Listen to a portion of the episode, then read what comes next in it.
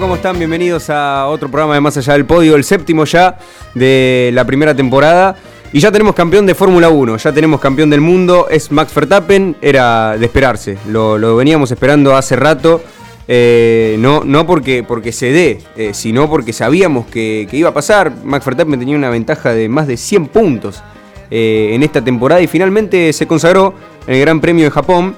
Y bastante, fue, fue polémica la consagración. A ver, es, raro decir que, fue, una, fue una consagración bastante discutida la de Max Verstappen, pero por cómo se dio la situación, lo que pasó con la lluvia, la carrera que tenía que largarse a las 2 de la mañana horario de Argentina, se terminó largando aproximadamente a las 4 de la mañana, porque bueno, sabemos la complicación de la lluvia.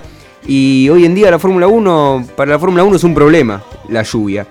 Eh, eh, la época de los 80, 90, 70 eh, la lluvia no era un problema para la Fórmula 1, sino que era un eh, aliciente al espectáculo. Hoy en día, lamentablemente, la lluvia es un problema porque estos neumáticos Pirelli, eh, con los neumáticos de lluvia, los dibujados, sacan muchísimos litros por segundo. Entonces la, cortina de agua que se forma verdaderamente le complica la, la, visualización al piloto que viene detrás, ¿no? Obviamente el que viene adelante ve perfectamente, pero el que viene atrás es imposible. Eh, pero es un problema que tendría que solucionar. Claro, esos neumáticos que sacan mucho litro de agua por segundo hacen que el piloto sea mucho más fácil manejar en lluvia, va mucho mejor que, los neumáticos que se tenían hace 30 años atrás. Eh, pero bueno, eh, no se puede correr porque no se ve nada.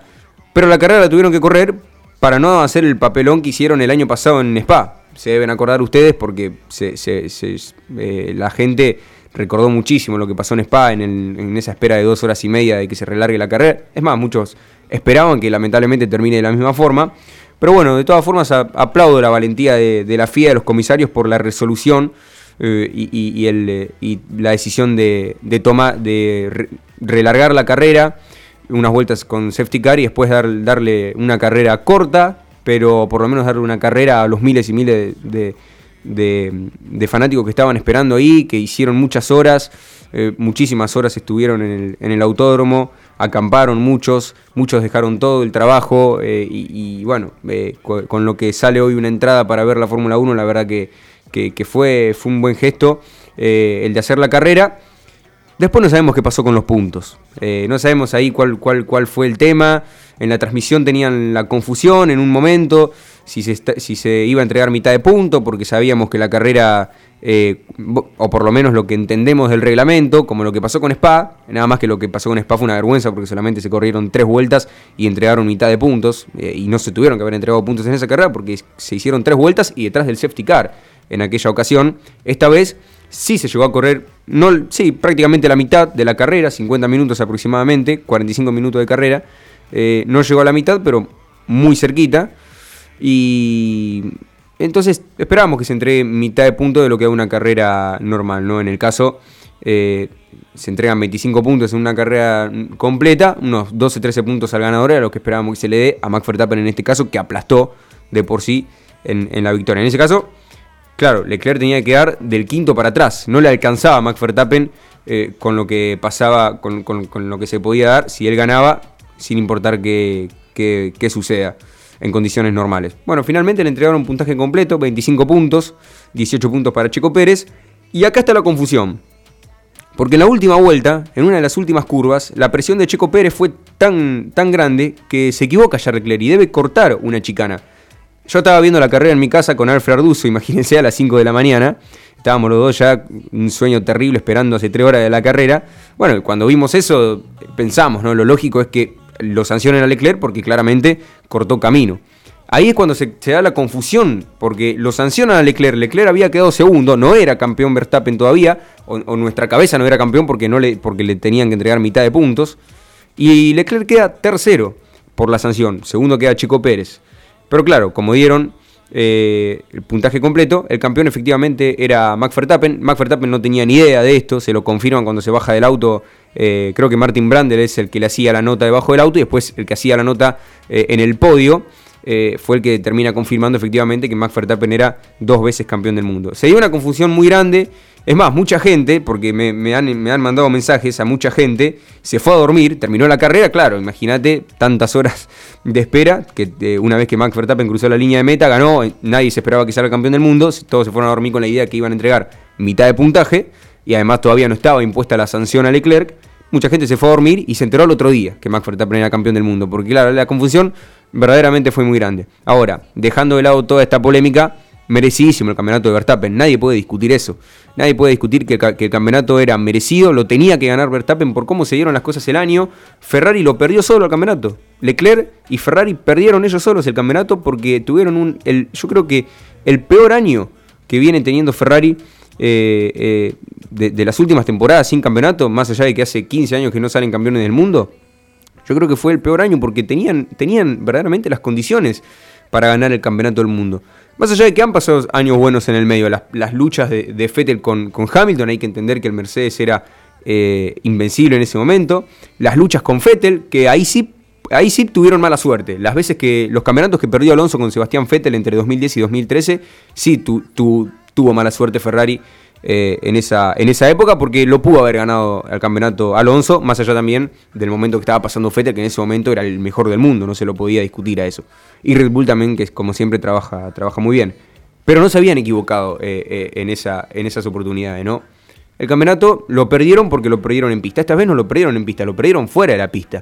Lo perdieron por las paradas malísimas, porque son, fueron paradas de pista Moura la que, la que veíamos a Ferrari las estrategias que eran inentendibles, las estrategias que hicieron las últimas carreras, las, roturas, los errores de piloto, porque fueron menores, pero sí existieron. Así que, eh, y bueno, las internas, la presión, eso ni hablar, lo hablábamos la semana pasada con Rafa Moro, que en, este, a este nivel es terrible.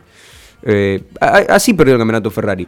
Y después encima, enfrente, tenían a un rival como Max Verstappen, que nadie puede negar. Yo en su momento, a mí nunca fue de, los pilotos que por las características que, me gustaba Max Verstappen. Pero ahora hay que decir que fue increíble lo que hizo esta temporada Verstappen. Verdaderamente eh, me pone contento que haya ganado el Campeonato del Mundo.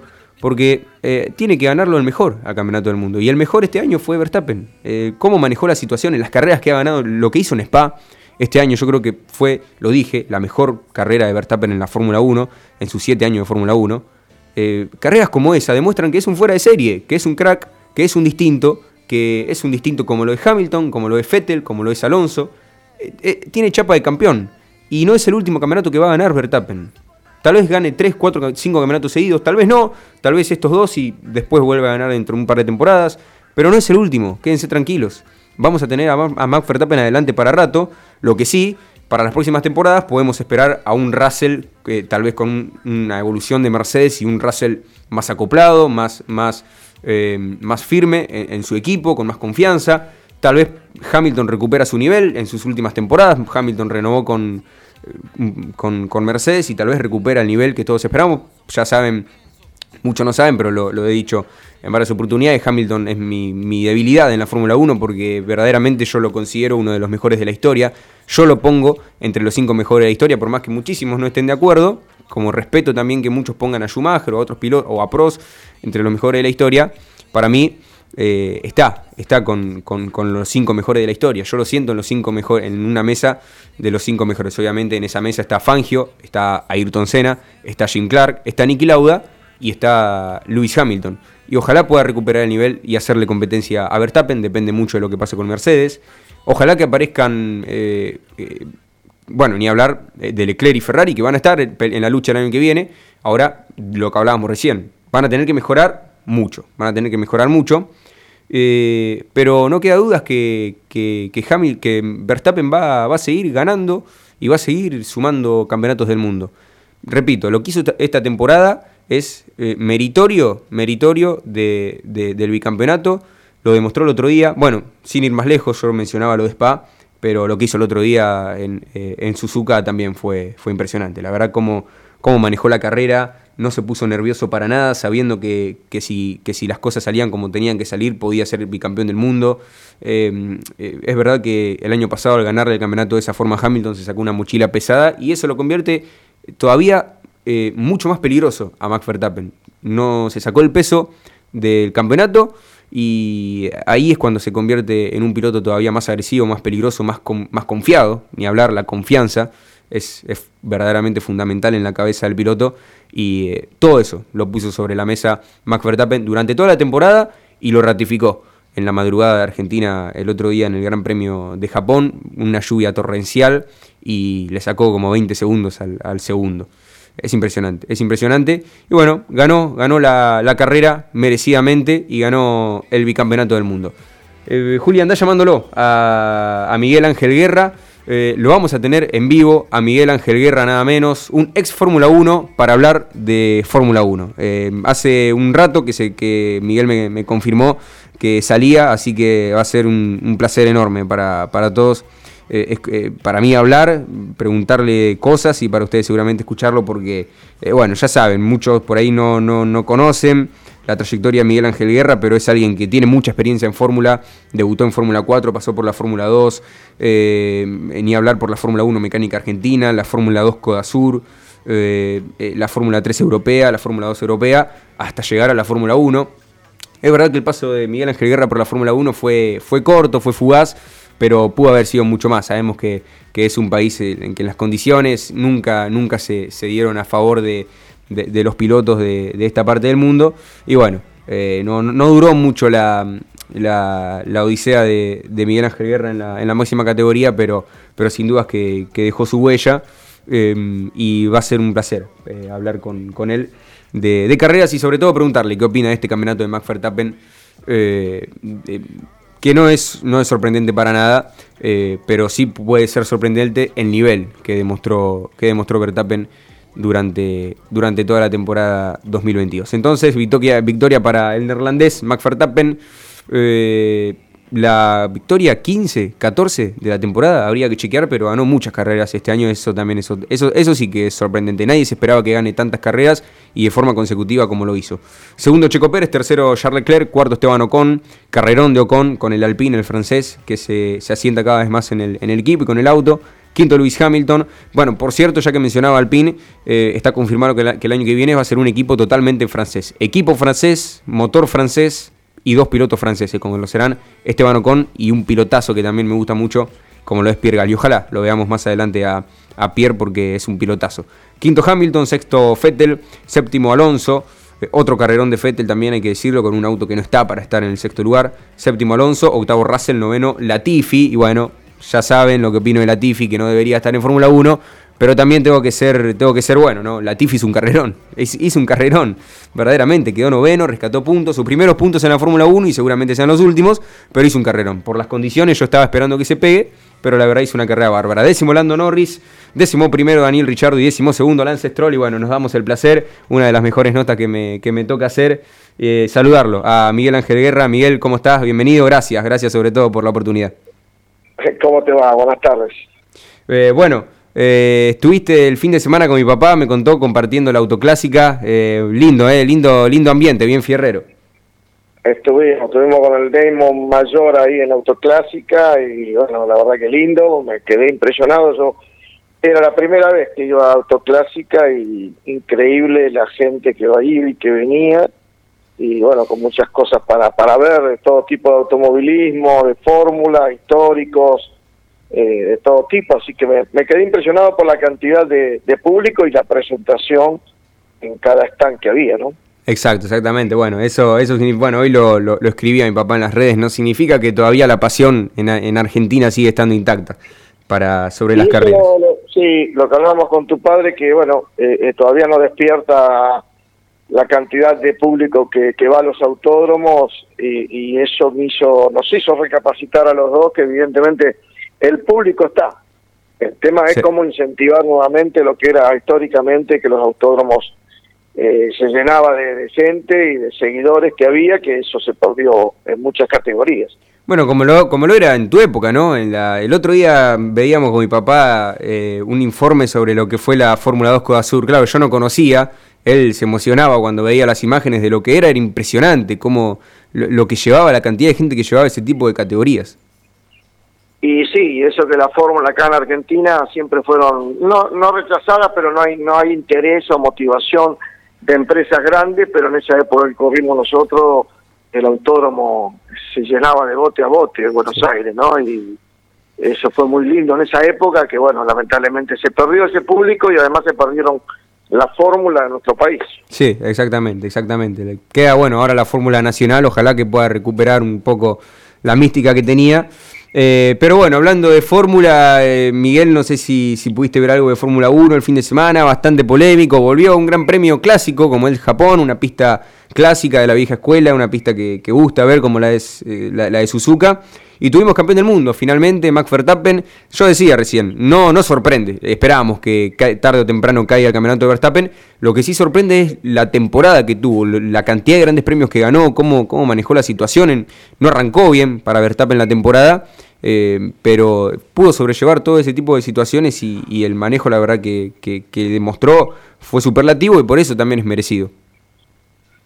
Eh, bueno, yo realmente lo vengo siguiendo desde cuando apareció recién en, el Red Bull en tipo Junior, que era un ex Minardi, y después fue rescatado como piloto para este equipo.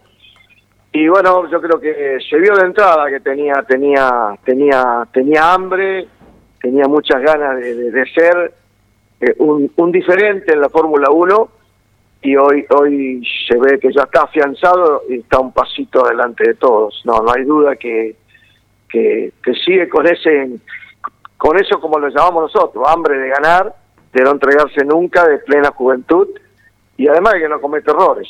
Y, evidentemente, como lo dije antes, está, está un pasito adelante de todo el resto.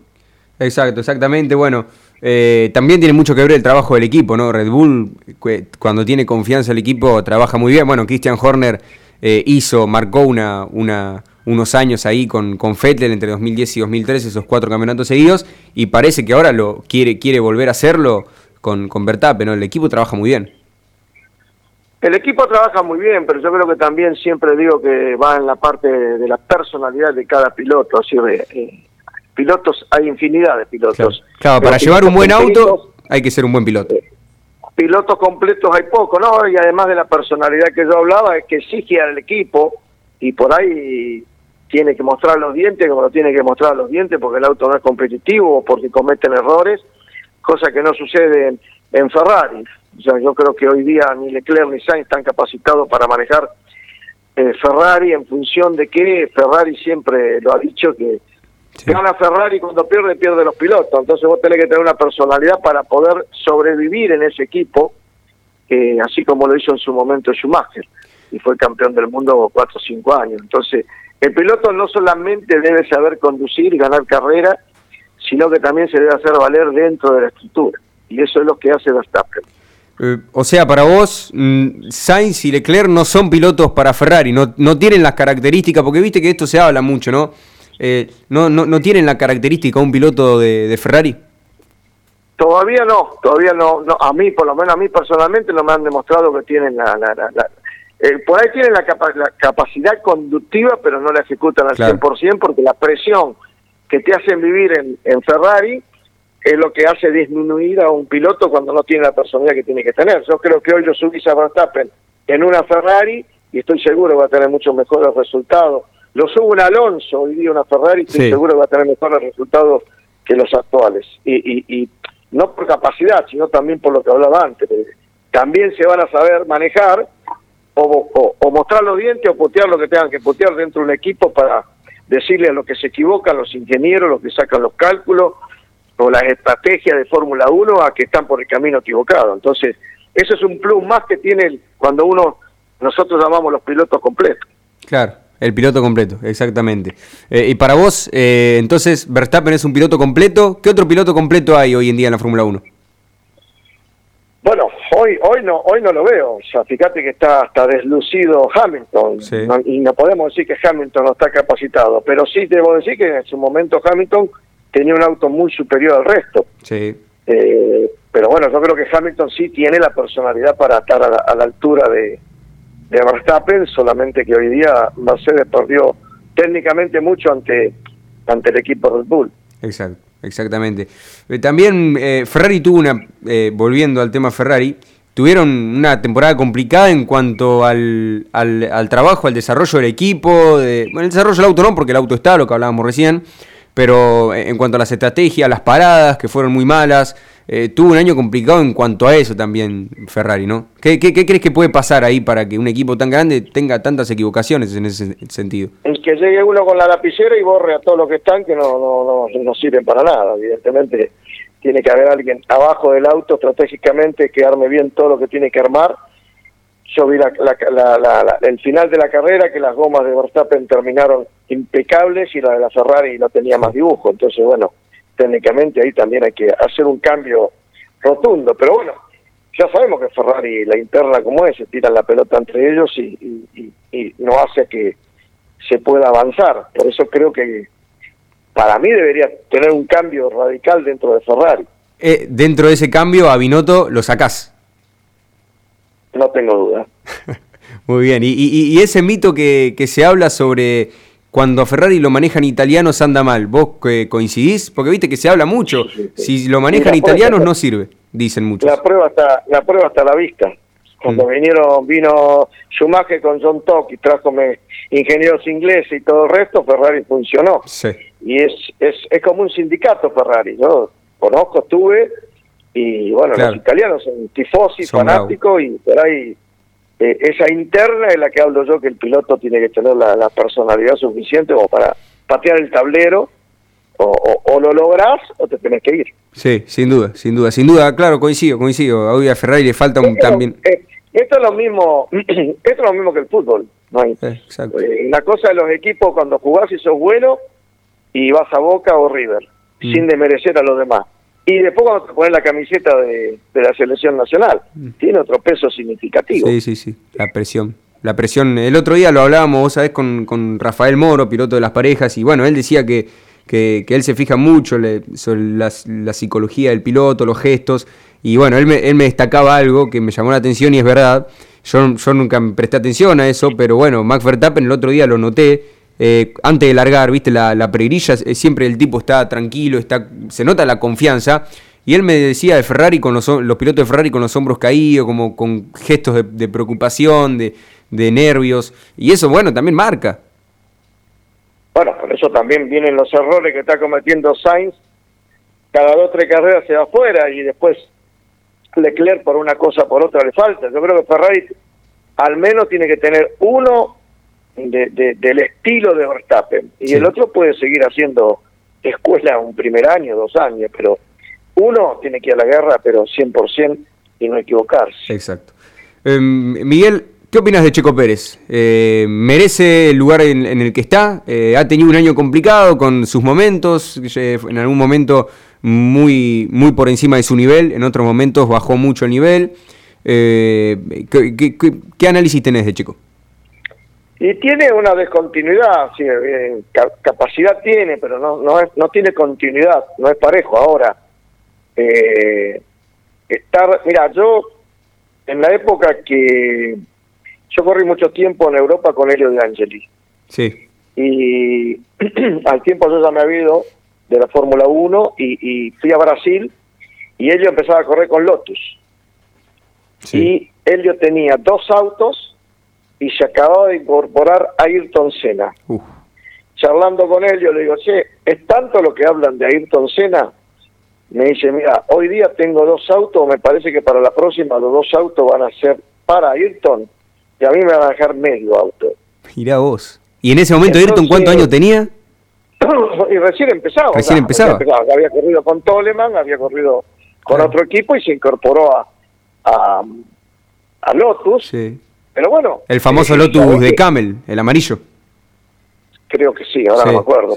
No, estaba en negro. ah, estaba en negro, el John Player, sí, sí, sí, sí. sí. Me parece. Y fíjate cómo funcionan los equipos, cuando apuntan a uno y después eh, hay un cierto desgano al segundo piloto de darle a veces cuando se le, se le, se antoja eso o no. Exacto. Entonces, ahí mezcla un poco lo de Checo Pérez, la verdad que no sé si es un poco él o el equipo que ya lo miró de costado y no, no lo tiene ahí en el rincón. Exactamente. Bueno, bueno, eso justamente que hablábamos recién. Con Max Verstappen fue un poco así, eh, salvando las distancias, ¿no? Porque la verdad que a mí no me a, mí para mí Senna no tiene comparación con nadie. Eh, pero fue algo así lo que pasó con Red Bull y Verstappen. Fue como lo vieron cuando tenía 16 y 17 años y como que ya se lo agarraron para ellos y se sabía en ese momento, Christian Horner tenía claro que Max Verstappen iba a ser el próximo campeón del mundo con el equipo. Sí, sí, evidentemente, de cualquier manera como funciona Verstappen, no creo que tenga necesidad de que lo, lo, lo bombeen a Checo Pérez. Yo creo que en condición normal igual le gana. Pero, pero bueno, aparece y desaparece, no, no mm. tiene la continuidad de un, de un buen escudero. Eh, eh, Miguel, en tu, en tu eh, paso por Europa conociste a muchos pilotos. Recién me mencionaste a Elio de Angelis, una leyenda. Conociste a muchos pilotos importantes del automovilismo europeo. ¿Quién fue el que, el que más te sorprendió que, que, por ahí no, no lo tenías tanto y cuando lo viste te sorprendió? No, la verdad que me sorprendió muchos pilotos que los vi y que después terminaron en Fórmula 1 con mucho más continuidad que, está bien, lo mío fue un accidente, pero qué sé yo, yo corría con Stefan Johansson que estaba en Fórmula 2 y, no me despertaba nada, sin embargo fue piloto Ferrari. Sí. Eh, Nike, Mansell se desmayaba cuando terminaban las carreras y después fue campeón del mundo. Fue, un monstruo en Fórmula 1. Que, que Robert siempre anduvo bien, siempre anduvo bien, o sea que no, no puedo decir nada. Pero hubo un montón de pilotos que algunos me sorprendieron y otros que nunca lo vi capacitado para estar, como el caso de Stefan Johansson, piloto oficial de Ferrari. Vos, Miguel, degustaste, degustaste en Fórmula 1 en el 81, ¿no? Justo el año que Keke Rosberg gana el campeonato. Sí, creo que fue ese. Yo debuté el peor año. Debuté en el año que más autos había inscrito en la Fórmula 1. Había 28 autos y solamente entramos 24. Y el año que vino esa suspensión maldita de hidroneumática, que los autos salían alto de box y después se bajaban, lo cual no sé, habrá bajado en un 30% alguna vez. Sí, sí. Bueno, más, allá de tu exitoso paso por los autos, glorioso, ¿no? Con aquel campeonato eh, recordadísimo del TC2000 en el 89, eh, tuviste mucha experiencia en, en, monoposto, monoplazas, eh, más allá de tu paso por la Fórmula 1, bueno, corriste en muchas categorías de Fórmula aquí en Argentina, en Europa, que, el, más allá del auto de Fórmula 1, eh, ¿Qué auto fue el, el, el, que más te sorprendió de Fórmula, el que más eh, te, te, costó también eh, manejar de Fórmula?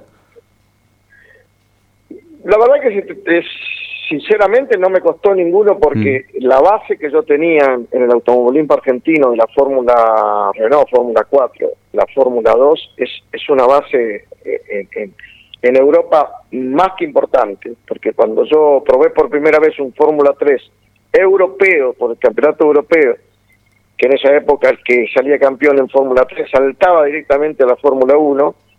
Eh, cuando yo manejé ese auto por primera vez, eh, di cinco o seis vueltas y salí, aceleré y le dije esto va despacio y había hecho el récord de vuelta. O sea, la Fórmula 2 nación sudamericana nuestra era superior al Fórmula 3 europeo, que yo manejaba. O sea, nosotros estábamos en una línea muy, muy buena. Impensado para hoy en día.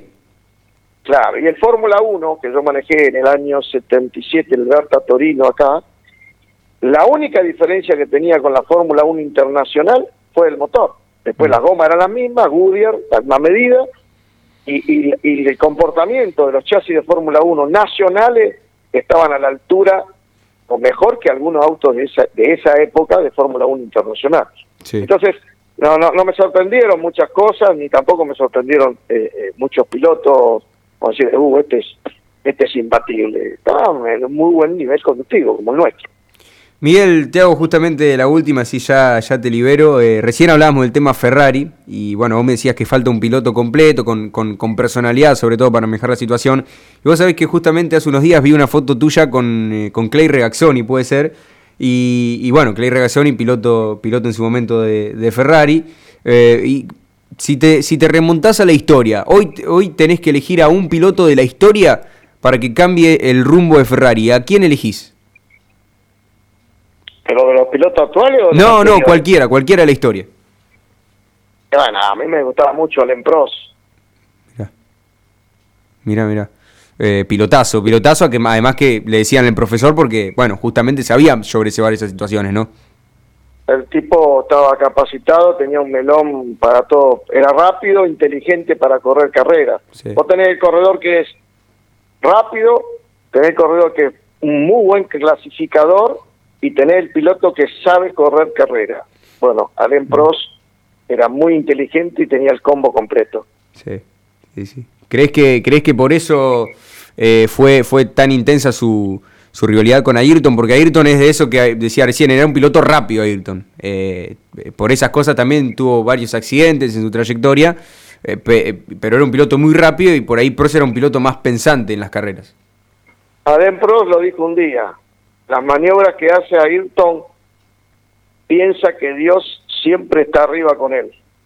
Está bien, el accidente de Ayrton no fue un problema conductivo, fue un problema mecánico, pero bueno, Alain Prost eh, hizo ese comentario llamativamente porque veía que evidentemente Ayrton andaba un poquito más excesivo del límite al que él suponía que era el, el, el, máximo nivel. Exacto. pero hay muchas historias. Yo también vi una vez que, que cuando, cuando Nicky Lauda se estaba por incorporar a la Fórmula 1, lo llevaron a un autódromo de Silverstone, cuando Silverstone era rápido, no el actual, eh, y estaba probando Ronnie Peterson, y lo fueron a ver a las curvas. Sí. Y Ronnie Peterson tenía un manejo más que agresivo, venía por los pianos, siempre arriba de los pianos. Sí, sí, sí.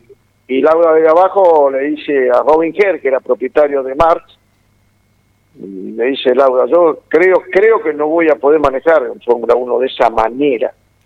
Y terminaron la prueba, salió a girar Laura, y Laura giraba dentro de la pista y cuando después de varias vueltas le dijeron los tiempos y los dos hacían al mismo tiempo.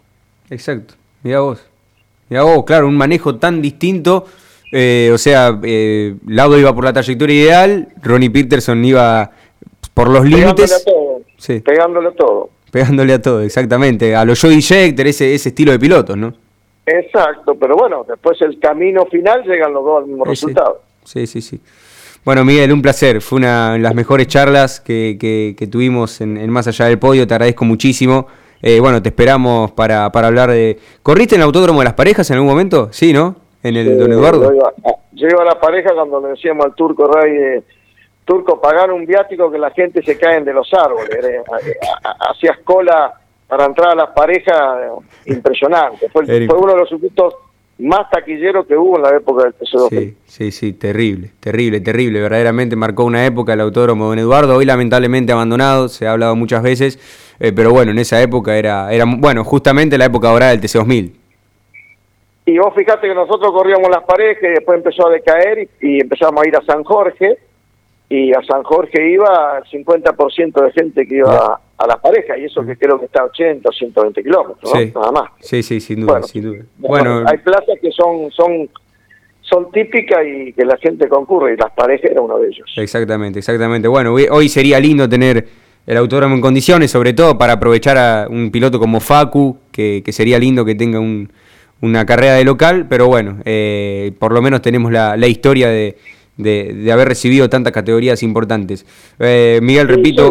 Sí, Obviamente que teniendo a Russo como referencia, es el, gran deportista que tiene el, lugar. Y bueno, lo que pasa que, bueno, habría que ver también la distancia que hay de autódromos ahí. Entonces, a veces eh, hacer demasiado esfuerzo para tener. Creo que no sé cuánto está Rosario ahí. Y, San Nicolás. Rosario y San Nicolás están muy cerca. Bueno.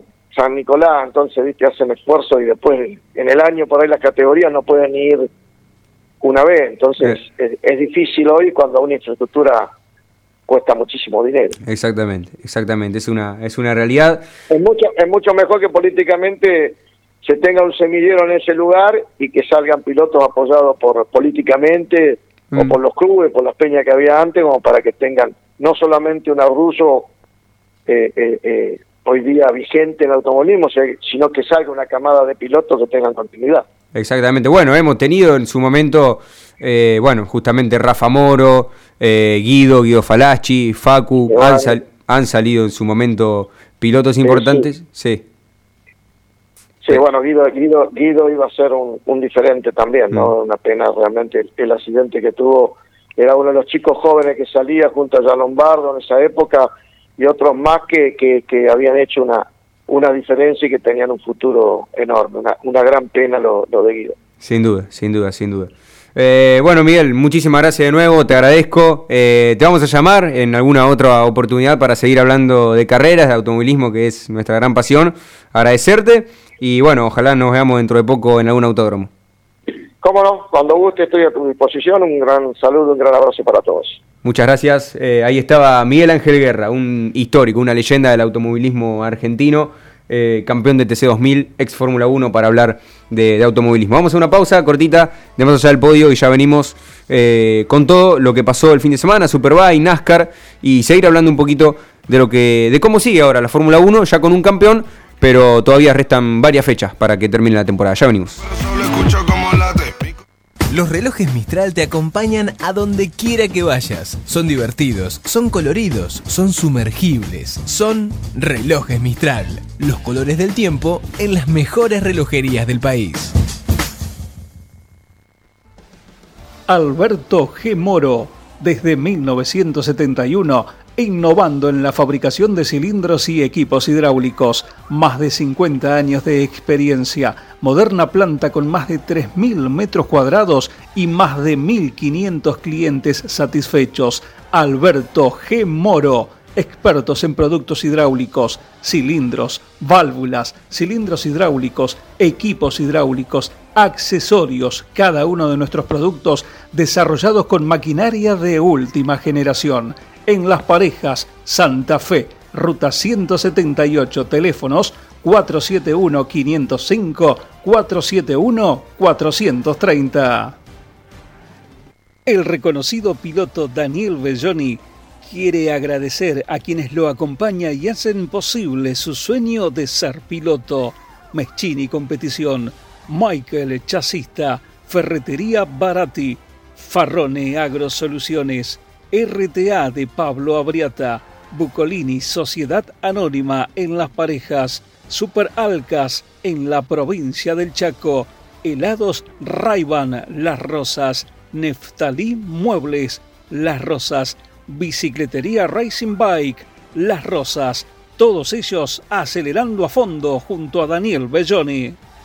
Cadae Sociedad Anónima una empresa familiar que se dedica tanto a la fabricación de productos plásticos por inyección y rotomoldeo como a la fabricación de transmisiones cardánicas.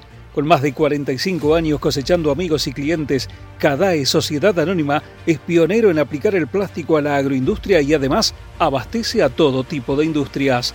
Cadae Sociedad Anónima los invitamos a conocer más detalles en su sitio web www.cadae.com.ar y también en sus redes sociales.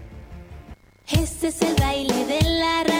Campaña Nacional de Vacunación, Sarampión y Poliomielitis. Comienza el 1 de octubre hasta el 13 de noviembre de 2022. Todos los niños y niñas de 13 meses hasta 4 años o antes de cumplir los 5 deben recibir las dosis de estas vacunas. Acércate a tu vacunatorio amigo con el carnet de vacunas. Es muy importante que tu hijo o hija reciba estas vacunas. Recordá que la vacunación es obligatoria y gratuita. Programa de inmunización del Ministerio de Salud de la provincia de Santa Fe. Informó Hospital Las Parejas y Municipalidades de Las Parejas, ciudades de oportunidades.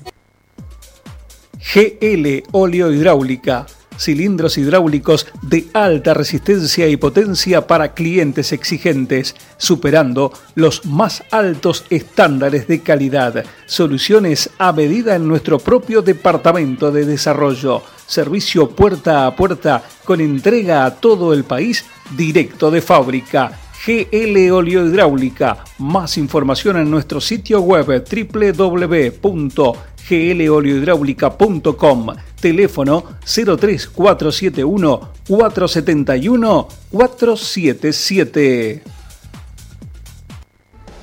Mini Mercado Petro Más. Precios, calidad y la mejor atención. Todo lo que necesita para su hogar. Artículos de limpieza, alimentos, bebidas y mucho más. Petro Más en el podio de los mini mercados Acércate en esquinas de calles 6 y 23 de Las Parejas y comproba que en Petro Más tu economía está para ganar.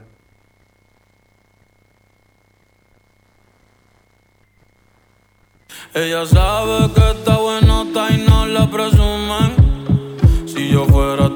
Estamos de vuelta con Más Allá del Podio y terminó la ronda de 8 de la NASCAR Cup 2022 de los playoffs en Charlotte, la segunda carrera justamente en Charlotte del año, en el Roval.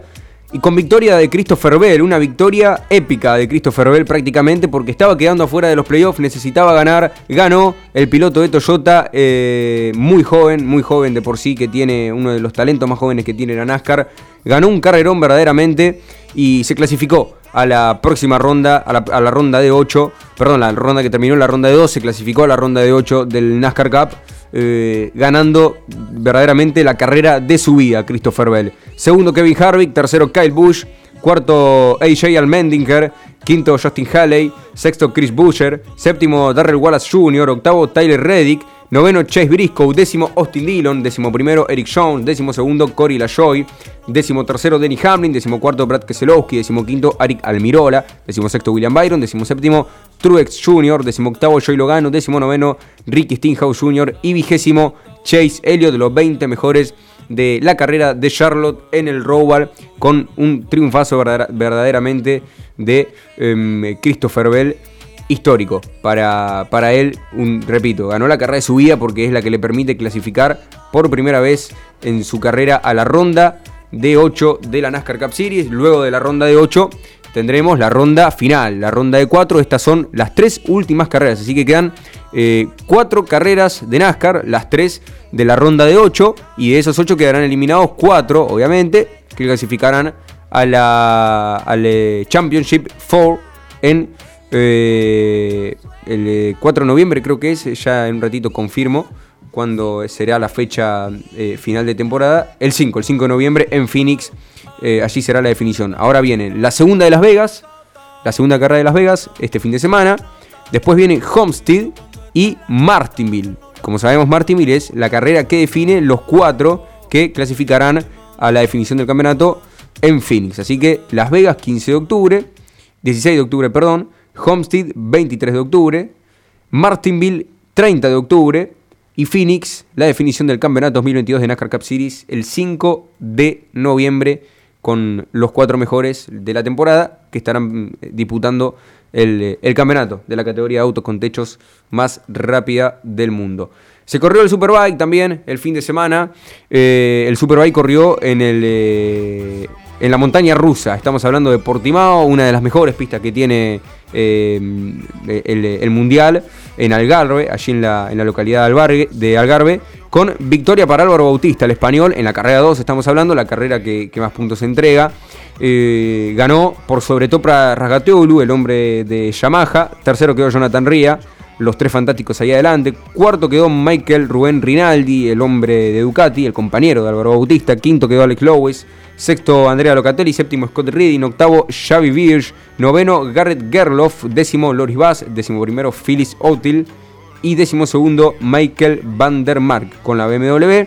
Para encontrarlo a Tati Mercado nos tenemos que ir hasta la vigésima posición. 20 quedó eh, Tati Mercado. No viene siendo un año fácil para, para Tati Mercado, quedó por delante del eh, japonés Kota Nozane, eh, de Iker Lecuona y de mm, Oliver Koning. así que no viene siendo una temporada sencilla para el argentino y todavía es incierto el futuro de Tati en el Mundial de Superbike. No, no sabemos muy bien cómo puede terminar el año.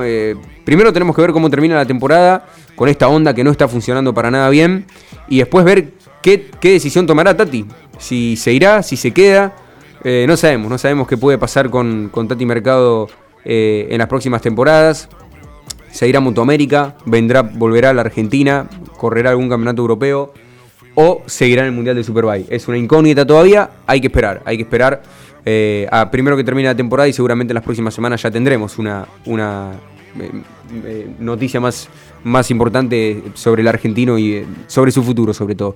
448 puntos para Álvaro Bautista en la punta, que ya va camino al título, lo podemos decir. Todavía no termina esto, pero eh, va camino al título. Segundo, top para Ragatiolu, 392 puntos. Tercero, Jonathan Ria, 366, quedó más rezagado.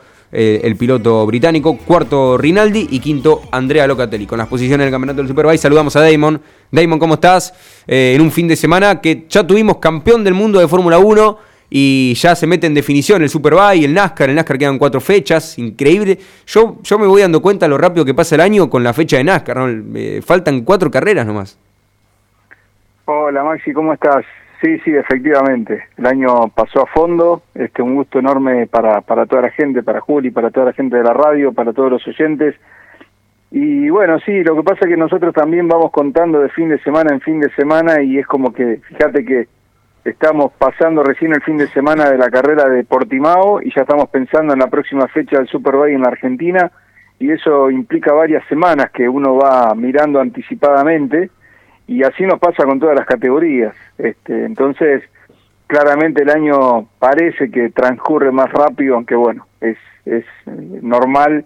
Y bueno, recién te escuchaba con, con lo de Superbike, lamentablemente se confirmó este, bueno, no es una noticia que nos guste dar, eh, la, muerte de Víctor Stillman, el piloto del Super Sport 300 que uh. se accidentó el fin de semana en Portimao eh, en la carrera 1, este, por eso se retrasó, recuerden ustedes, la carrera 1 del Mundial de Superbike, se acortó incluso a 14 vueltas porque el helicóptero tuvo que trasladar a este jovencito de los Países Bajos hacia el faro, y bueno, allí permaneció internado pero lamentablemente las heridas y, las lesiones, sobre todo en la zona del cráneo, fueron insalvables y bueno, hace un par de horas se conoció... Es reciente eh, esto, ¿no? Porque no, no, no, tengo ninguna noticia acá en las páginas. No, no, recién acaba de publicarlo la gente de Superbike, seguramente esto ha pasado hace un par de horas, pero bueno, se han tomado el tiempo necesario, como es habitual en este tipo de casos, primero para comunicárselo a la familia, al equipo, y una vez que ya está hecho oficial esto, hacerlo público. Muy jovencito, creo que 18 años, este, muy muy jovencito. Bueno, de hecho la categoría del Super Sport 300 eh, viene golpeada, ¿no? El año pasado tuvimos la muerte de Dean Viñales, el primo de, de Maverick Viñales, esta misma categoría, y una situación bastante parecida, ¿no? Una escaramuza, pilotos que se caen y otro que es atropellado es un poco la, la preocupación más grande ¿no? que hay por parte de los pilotos, así que una pena, este, una triste noticia que se ha dado en este, en este último rato y que bueno, involucra a todo lo que estuvimos viviendo nosotros en Portimao, pero algo ya se sabía porque no hubo festejos en el podio, eh, los pilotos estaban todos, sobre todo Toprak, estaban bastante tocados, no estaban este, muy muy serios. Bueno, ya el ambiente había cambiado, ¿no? Después de lo que pasó el día sábado. Qué, bueno, qué, difícil, qué difícil debe ser eh, correr una carrera eh, sabiendo que, hay un, chico grave. La, ese ahí también tiene mucho que ver la mentalidad del piloto. Eh, bueno, sabemos que el motociclismo es así. En realidad el motor es por así, pero en el motociclismo este tipo de caídas, las motos todas juntas, cada uno lo pisa el que viene detrás. Así murió Marco Chimoncelli, la última víctima fatal del MotoGP. bueno, eso es una tristeza grande. Eh, pero bueno, no, no, no, no sé si hay una solución para esos accidentes en el, en el motociclismo. La verdad que no. Eh, acá estoy viendo, eh, 22 años tenía ¿Cuánto? 22 eh, ah, años. yo dije 18 porque igual, en realidad... igual muy joven. Sí, sí, sí. Lo que pasa es que yo me confundí porque en el, en el 18 fue cuando hizo su debut en el Mundial en el Super Sport 300 en 2018. Este, así que bueno, sí, sí, muy jovencito igual, no cambia esto. Sí, sí, sí. Así que bueno, eh, bueno como eh, bien como bien decías, este es parte de la regla de juego de todo esto, es la parte más dura, ¿no? La, parte, mm. la, parte más triste, Bueno, tenemos poco tiempo para, para hablar, pero estuvo Canapino, ¿no? En, eh, probando. Tenemos un audio, Juli, para pasar rápidamente. Mañana. Ah, mañana, prueba, mañana. Mañana, mañana es la prueba, hoy lo que están haciendo toda la toda la, adaptación. Ahí Agustín creo que lo cuenta. A ver, a ver si eh, decime Juli. Hola a todos, ¿cómo andan? Acá estamos en Sebring, ya el equipo de Ricardo Jungos está haciendo las instalaciones y los preparativos para lo que va a ser la prueba de mañana. Hace muchísimo calor, hay mucha humedad, así que un clima bastante eh, extremo, como era de esperar ¿no? en esta época de año acá en la, en la Florida. Muy contento, obviamente con muchas ganas ya de que sea mañana para empezar a girar, pero por ahora en los preparativos, en lo que es la previa a la prueba, ahora recién llegamos, saludamos en un rato tendremos eh, la charla con los ingenieros, caminar a la pista programar todos los planes para mañana. Bueno, ahí estaba, ahí estaba Agustín Canapino contándonos sus sensaciones en la previa, seguramente ansioso como, como se lo notaba, él lo decía, pero bueno, se lo notaba eh, ansioso por, por, lo de mañana. Em, ¿Qué es esto, Damon? ¿Es simplemente una, una prueba? Las, eh, las, las pruebas en, en las pruebas en Argentina, la, la, exhibición en Buenos Aires, en Terma de Río Hondo, y termina ahí? ¿O, o, este proyecto puede seguir a, la, eh, a, largo plazo? Yo ya dije ¿no? en varias oportunidades, no, no, no descarto a un canapino el año que viene en indicar, pero una de esas le pica el bichito de irse para allá en un par de temporadas y yo creo que Juncos le va a abrir las puertas. Sí, bueno, tal cual, lo dijiste muy bien, Maxi. Esto en este caso es solamente, solamente no, es un montón, ¿no? Es la prueba de mañana que va a haber incluso varios pilotos en estas pruebas comunitarias. No, no, pero digo solamente porque hay mucha gente que está ilusionada con verlo ya el año que viene y yo lo descarto. Lo, lo, que pasa que me decía Juncos cuando estuve con él la semana pasada acá en Buenos Aires que un poco se prestó a la confusión porque ellos primero anunciaron que iban a tener un segundo auto de indicar sin decir al piloto, ¿no? y después se anuncia lo de Canapino, que tampoco se había dicho demasiado, Agustín había viajado a Estados Unidos y demás, entonces mucha gente empezó a fabricar esa teoría que en realidad nunca estuvo ¿no? en la mesa de, discusión. Agustín va a hacer una muy buena prueba mañana en Sebring, con varios equipos, con varios pilotos de indicar, es decir, que vamos a tener una muy buena referencia de lo que puede llegar a ser el piloto argentino midiéndose con otros equipos.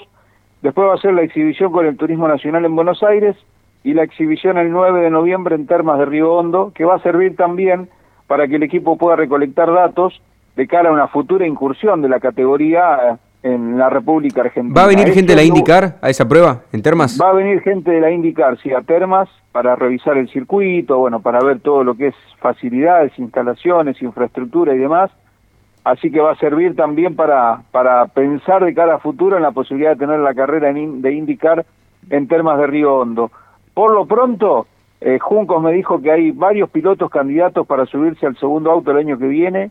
No va a ser Agustín Canapino, pero probablemente, como bien lo decías, si esto funciona, si esto realmente va muy bien, bueno, no se descartaría la posibilidad de trabajar de cara a 2024 con un proyecto que lo pueda llegar a tener el piloto argentino corriendo al menos a tiempo parcial, haciendo las carreras mixtas, mientras que otro especialista haga los óvalos. Eso es un poco el panorama para 2024 en lo que se podría llegar a apuntar.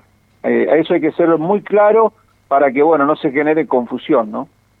Muy bien, muy bien.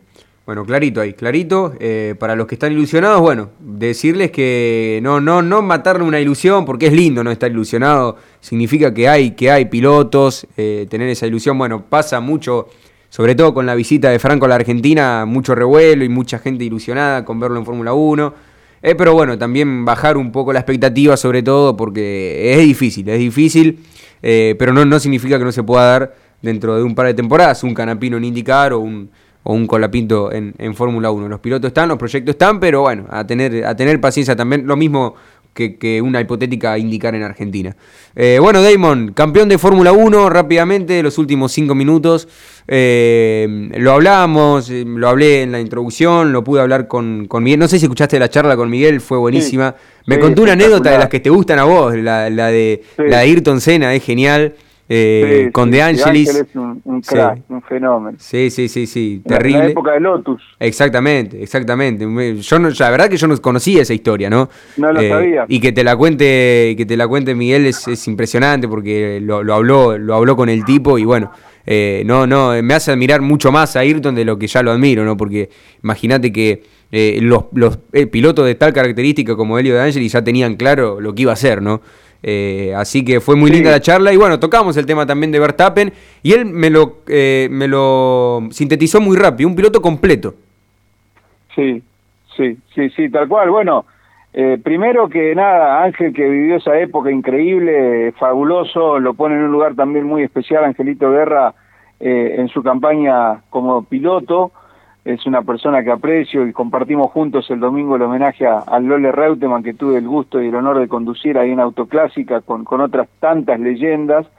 Y sí, creo que Verstappen está haciendo lo que se esperaba de él cuando apenas entró a la Fórmula 1. Todo el mundo sabía, entró a los 17 años, se sabía que era muy, muy, muy rápido y estaba claro de que con el correr de los años, cuando fuera madurando y esté en condiciones de ganar carreras y de pelear campeonatos, iba a cambiar, sigue siendo un piloto agresivo, es muy rápido clasificando, es muy agresivo corriendo y tiene un auto extraordinario. Entonces, cuando se conjuga todo eso, fíjate lo que les hizo, le gana el campeonato cuatro fechas antes de que termine el Mundial, ¿no? Entonces, Verstappen está ahora para hacer el dominio que hizo en su momento Hamilton, si no se cruza nada raro, bueno, esto va a ser como para que gane varios campeonatos seguidos, de hecho ya consiguió el B, así que es un gran momento para el piloto de los Países Bajos.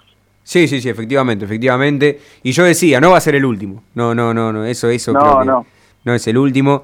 Eh, pero ojalá que, bueno, el año que viene veamos a un Russell más, más mejor, un Russell más acoplado con el equipo, eh, a un Hamilton recuperando el nivel. Eh, bueno, Leclerc, Ferrari. ¿Viste lo que dijo Ángel? Me sorprendió, ¿eh? porque nunca había escuchado que me digan eh, no son piloto para Ferrari, Leclerc y, y Sainz, ¿no? Porque, bueno, eh, he hablado con, con muchas, muchos protagonistas importantes y, bueno, Ángel tiró, tiró ahí la bomba y la verdad que te pone a pensar, ¿no? Lo que dijo. Ferrari necesita, es verdad, un piloto em, con las características de Ferrari.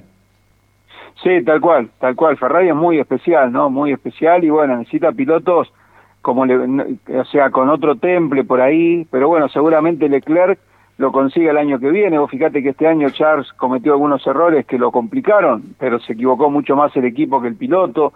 Eh, el español Sainz está todavía un escalón abajo, ¿no? Para, para ponerlo a ese nivel de, de super piloto con pretensiones de pelear un campeonato, entonces está así, las ambiciones de ellos son ganar carreras por ahora, tratar de estar lo más adelante posible, y la ambición de Verstappen es ganarte las 28.000 carreras que se corren en el año.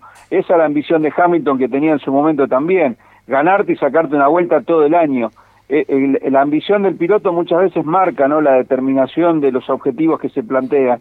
Y mientras Carlos Sainz lucha por estar en el podio, Leclerc lucha por intentar ganar alguna carrera, los otros te salen a comer desde el primer entrenamiento, ¿no? Y ahí creo que hay una de las grandes diferencias. Ahí yo siempre pongo el ejemplo de, de Senna, ¿te acordás en esa carrera de Mónaco?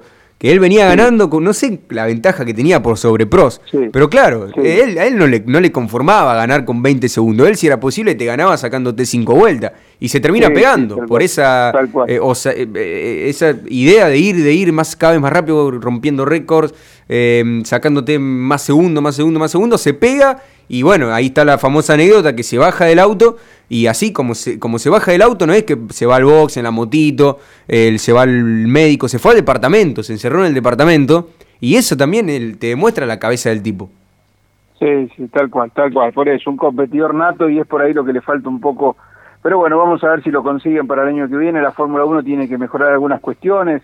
Este segundo campeonato de Verstappen, ya lo, ya lo comentaste, vuelve a quedar por el tema del presupuesto, esos 7 millones de dólares de más que gastó el equipo, que se va a llevar una penalización, pero que no va a afectar tanto.